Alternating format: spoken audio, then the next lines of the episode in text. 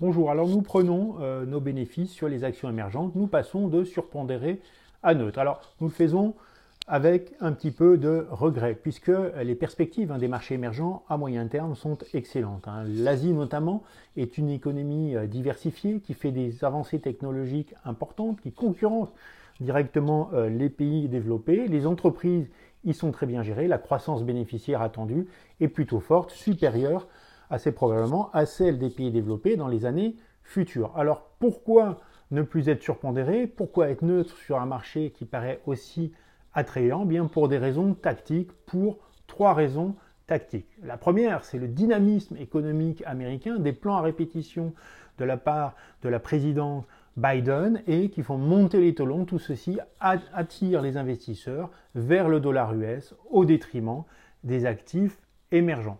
Nous assistons aussi à une inflation, probablement temporaire, mais tout de même une inflation assez importante des produits de l'alimentation qui va pénaliser les pays émergents les plus fragiles. Et puis enfin, eh euh, l'administration Biden est en train de mettre en place sa politique vis-à-vis de la Chine. Nous voyons qu'il y a des tensions avec la Chine. Première sanction euh, des partenaires américains, l'eurozone, euh, contre la Chine depuis les événements de Tiananmen. Ceci pourrait, à court terme, amener un petit peu d'instabilité sur ce marché. Donc nous passons sur les actions émergentes de surpondéré à neutre.